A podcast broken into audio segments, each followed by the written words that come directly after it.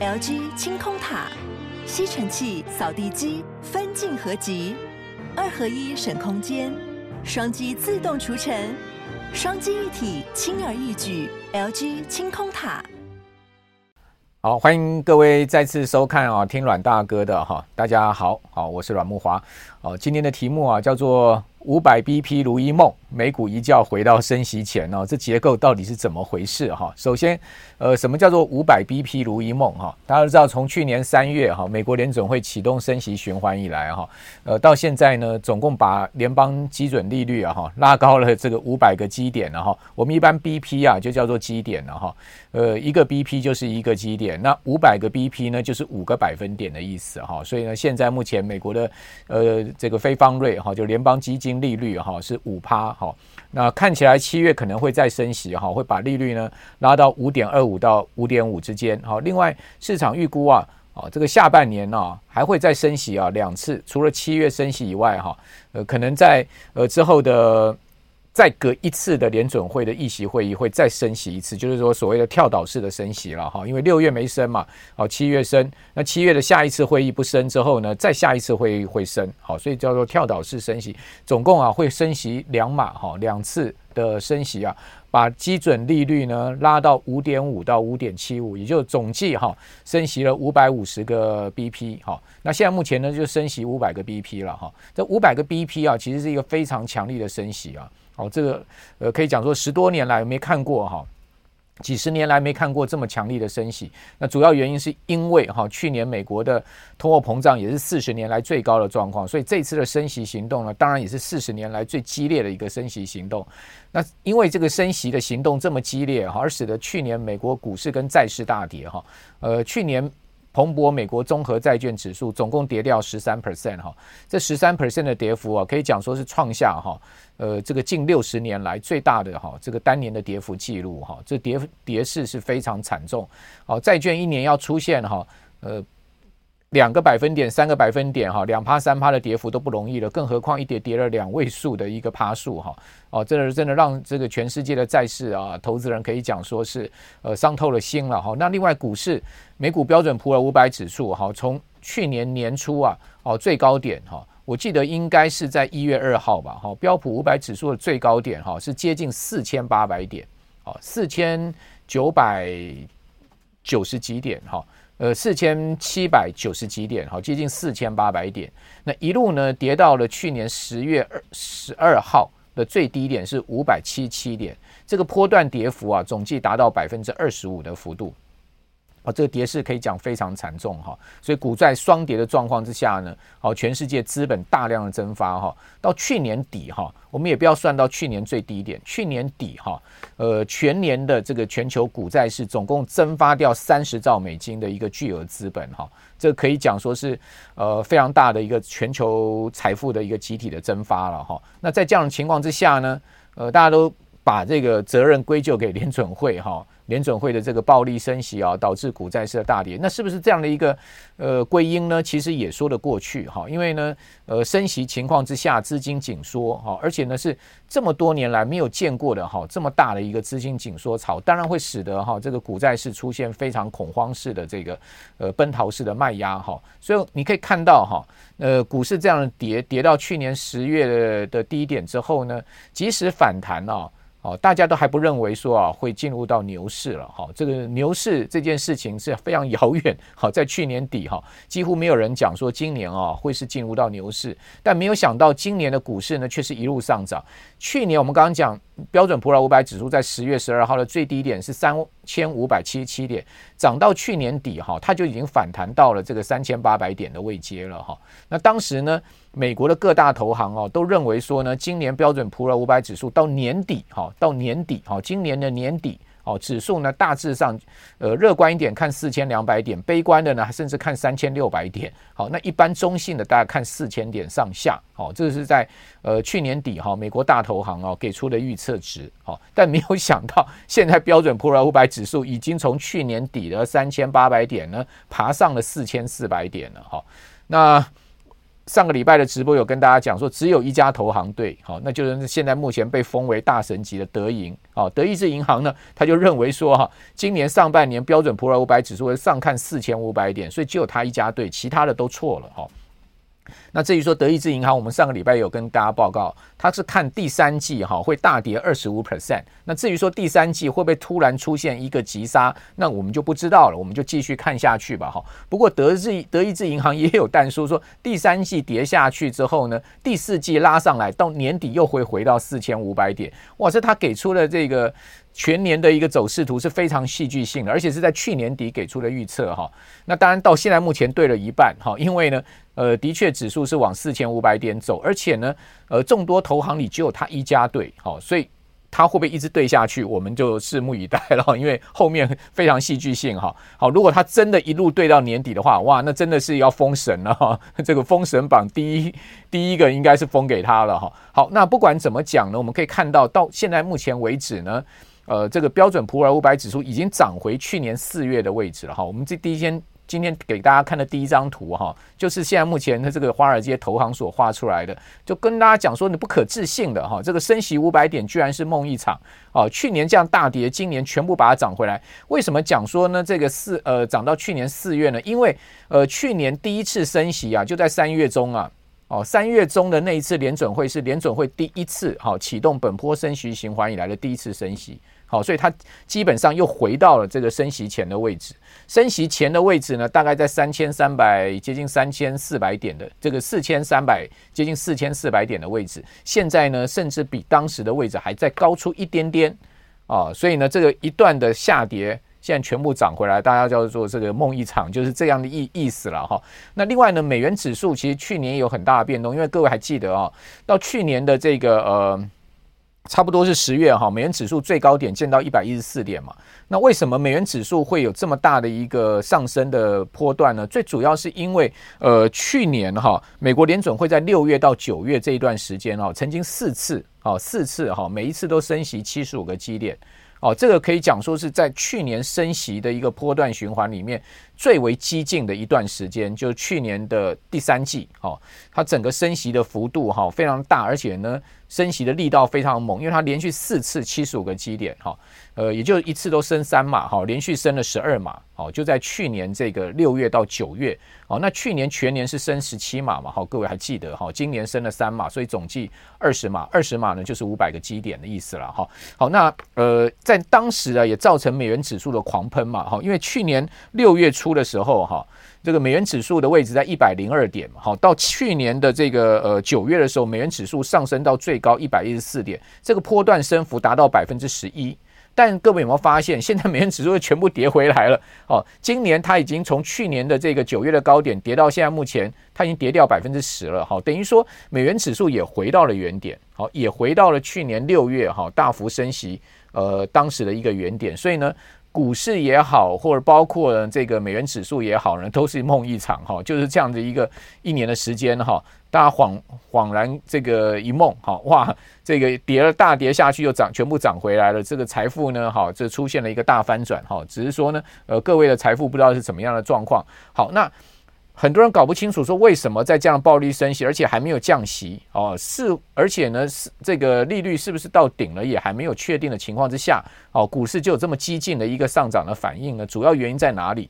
那就是今天我们要跟大家谈的一个主要的。呃，观点跟结构了哈，就是说，其实今年呢、就是横空出世的这个 AIGC 的这个题材哈。什么叫 AIGC？AI 不稀奇嘛，人工智慧早就讲了不知道多少年了嘛。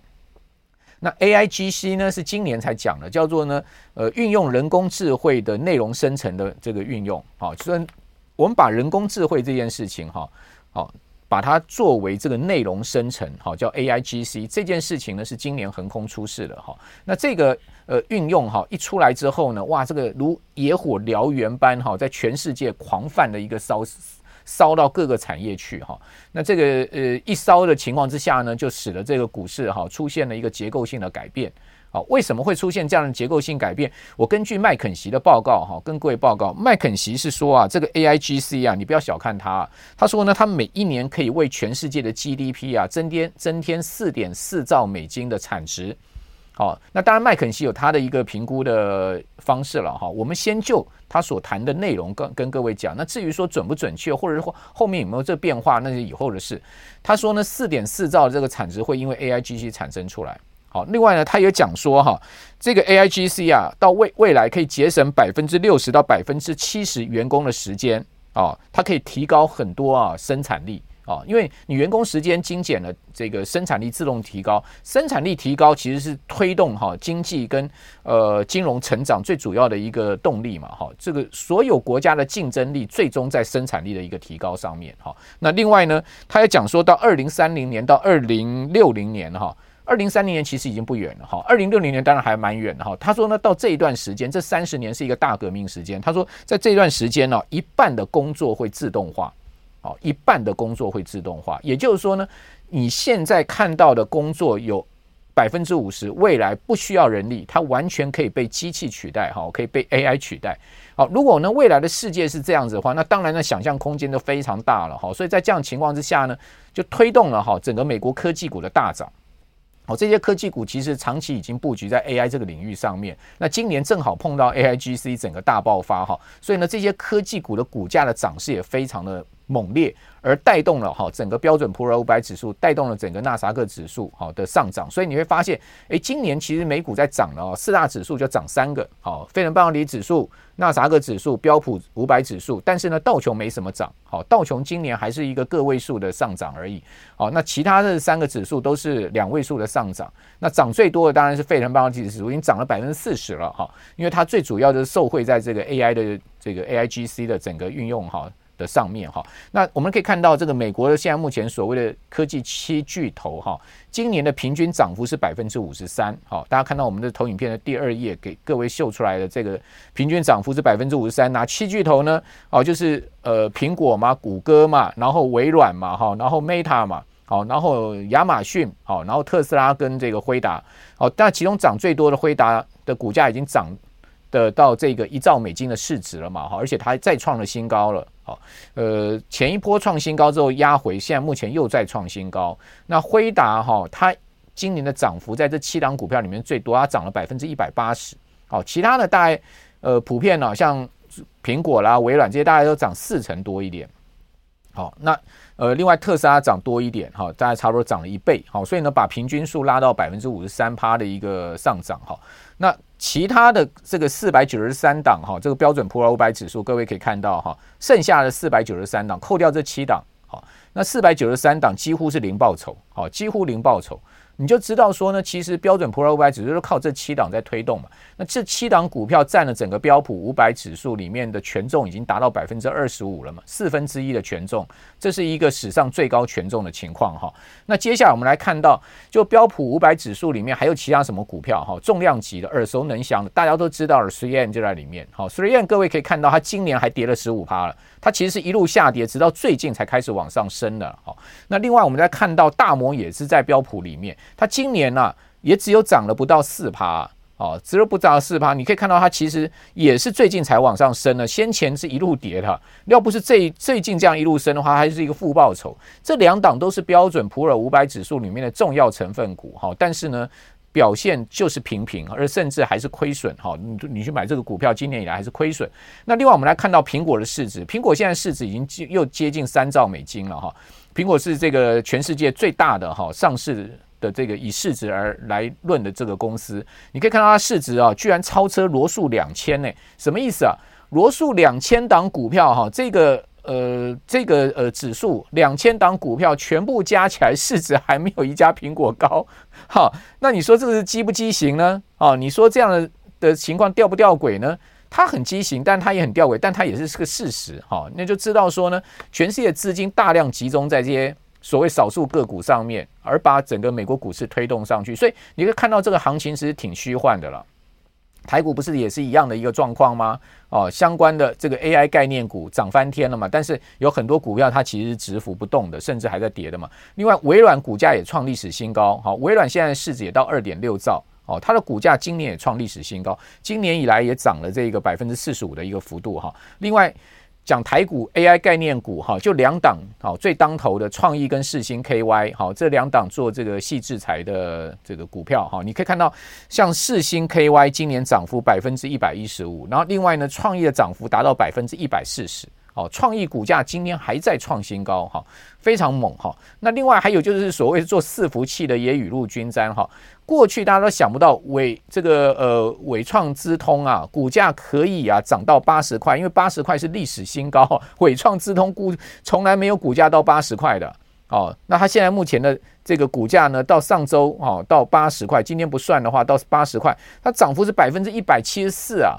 它是它的涨幅比这个四星 KY 跟创意还大哈，呃，做这个伺服器，你说啊，它今年第一季的 EPS 只有零点零六元，零点零六元一季的 EPS 股价呢涨了一百七十 percent，那合不合理呢？这个合不合理不是我个人讲，好，也不是你讲了算，而是市场大家共同去认定合不合理，好，那股价现阶段就是这样的一个状况。那至于说，如果它后面股价不合理，它自然就会跌回去嘛。对不对？如果拿它，它是合理的，它可能就一直维持在这个价位嘛，它就享有这样的本益比嘛。好，那第一季的 EPS 不代表它今年全年的 EPS，也就是这个意思了哈。那接下来我们再来看水泥纸，很多人去买台泥亚泥当存股啊。今年以来水泥纸有没有涨？有，涨十四趴，它涨幅还出大盘了。大盘今年已经涨二十三 percent 了哈。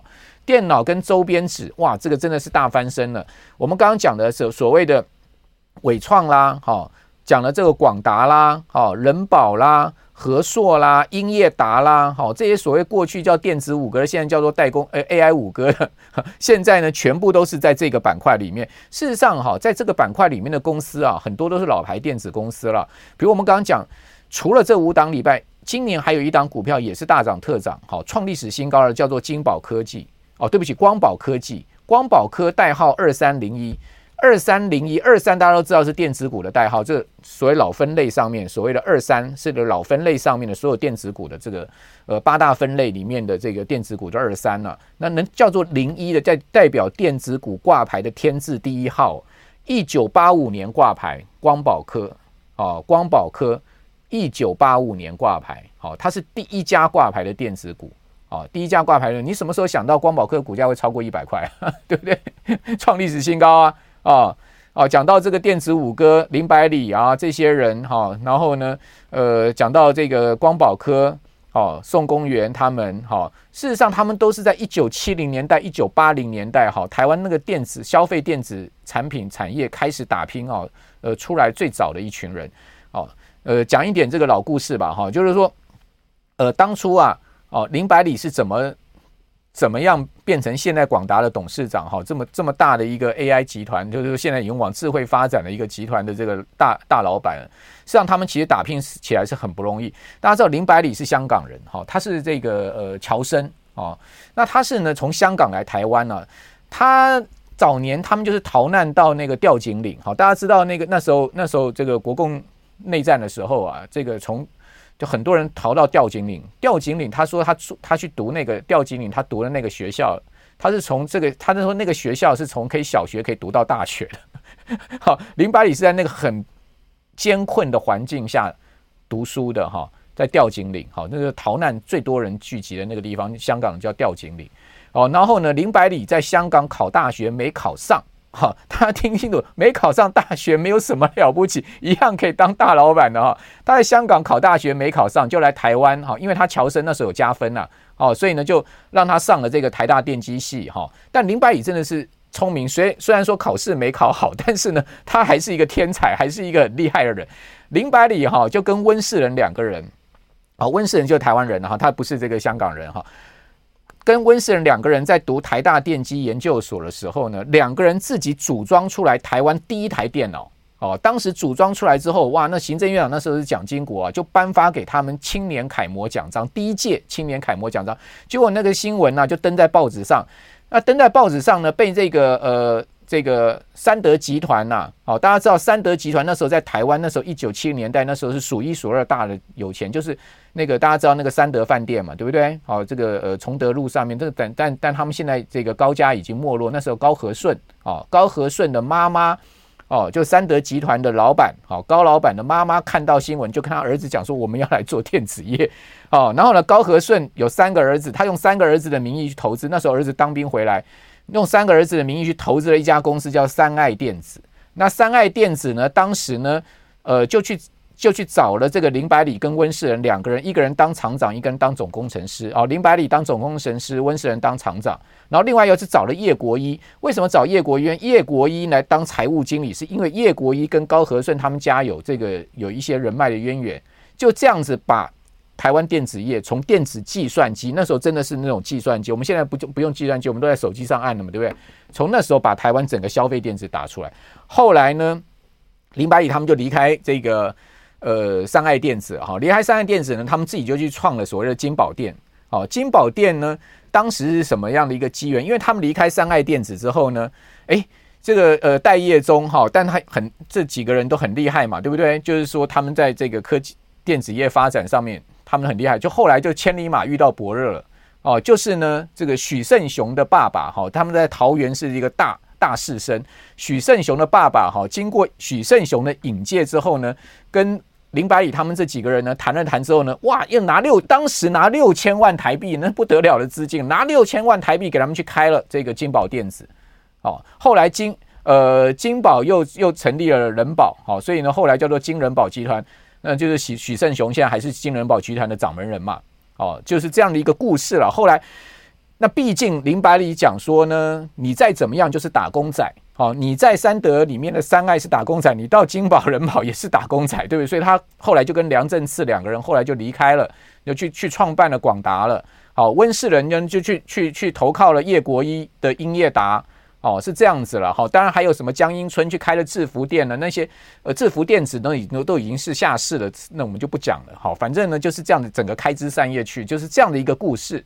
哦，讲讲一段历史，就民国，呃一呃一九七零跟一九八零年代，那时候台湾整个呃消费电子草创那时候哈，就是这一群这一群人呐，哦，整个把台湾整个消费电子这样打拼出来的，现在目前这么大的一片天呐，哈，是这样的一个状况。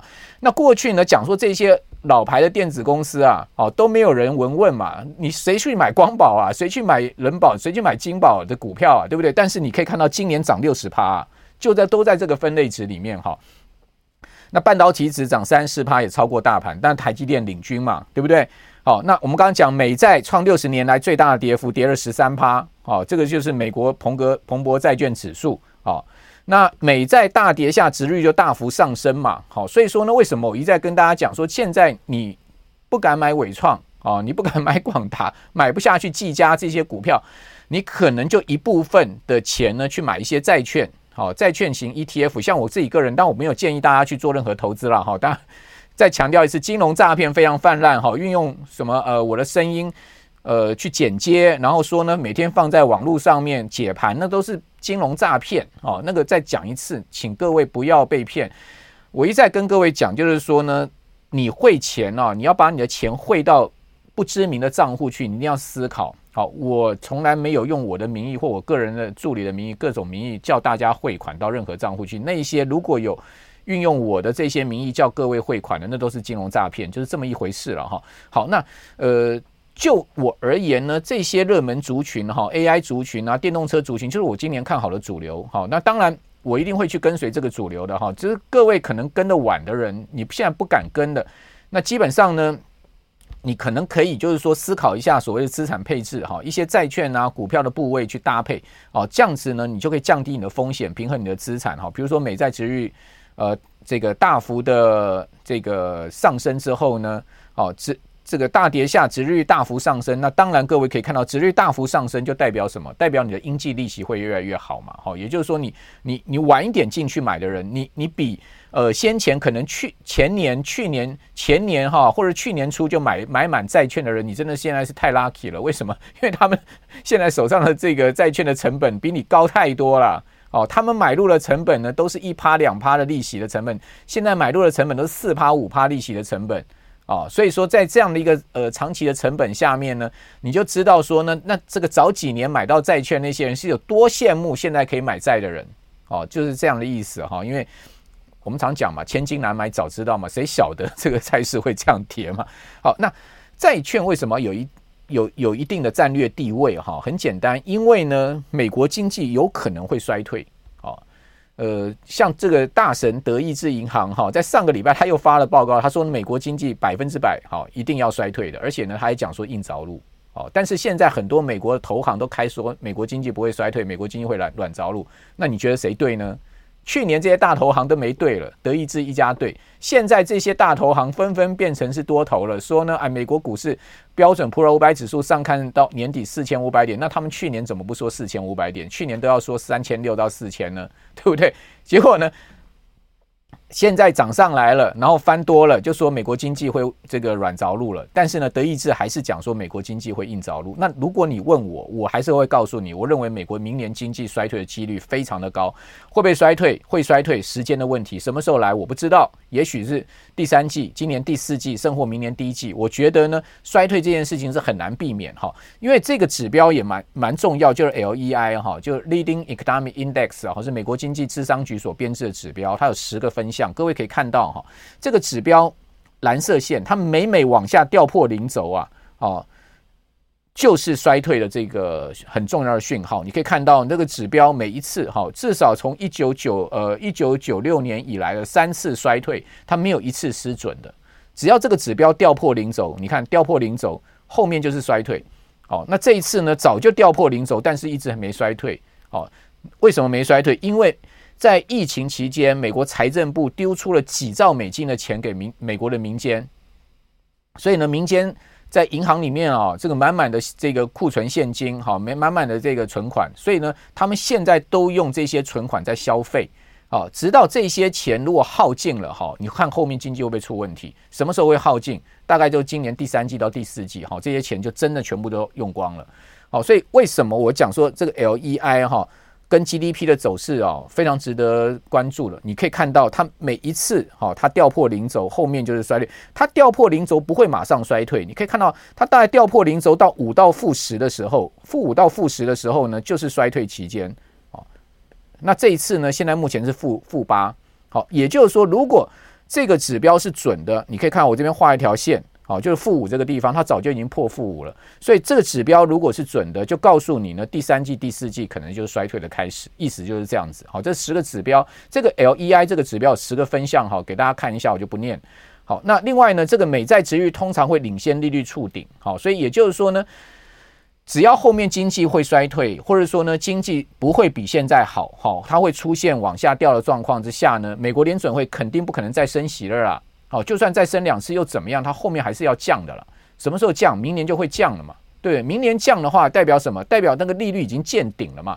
那所以呢，美债殖利率已经触顶了，这件事情应该已经是毋庸置疑了。那在利率触顶，而后面又有可能降息的情况之下，那债券经过去年的大跌，那资本利得的空间就来了。好，这个就是一个很。很保险的一个所谓的资产配置，哈，所以就我个人而言，很保险的一个资产配置。那所以呢，如果各位看不懂这个结构，说，哎，这个今年怎么美国股市都涨那个七巨头啦，哦，台股都涨这 AI 电动车啦，或者涨一些莫名其妙的概念股啦，我不知道该怎么办。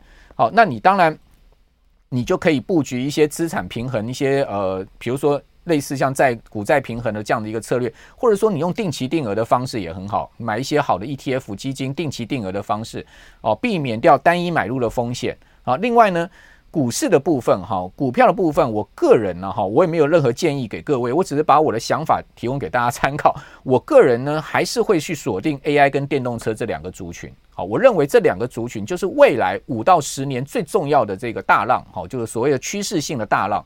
好，所以这两个族群里面的呃好公司非常多。好，以后有机会再跟大家来逐一分享。好，我是阮木华，我们今天就直播到这边。再次提醒大家，小心金融诈骗，任何汇款，哦，任何汇款，请三思而后行，不要随便把你的钱汇到不知名的户头。哦，告诉你他会带你操作股票，带你操作任何金融商品赚钱，那都是骗人的。请问你，他没得任何好处下，他干嘛要帮你操作？大家想清楚这个道理，你就知道那些都是非常明显的诈骗行为哈。那我希望我们的所有听众朋友哈，我们的观众朋友，大家都可以保住自己的资金，然后呢，在金融市场运用正规的商品，创造更多的财富哈。啊，谢谢大家，我们下次见，拜拜。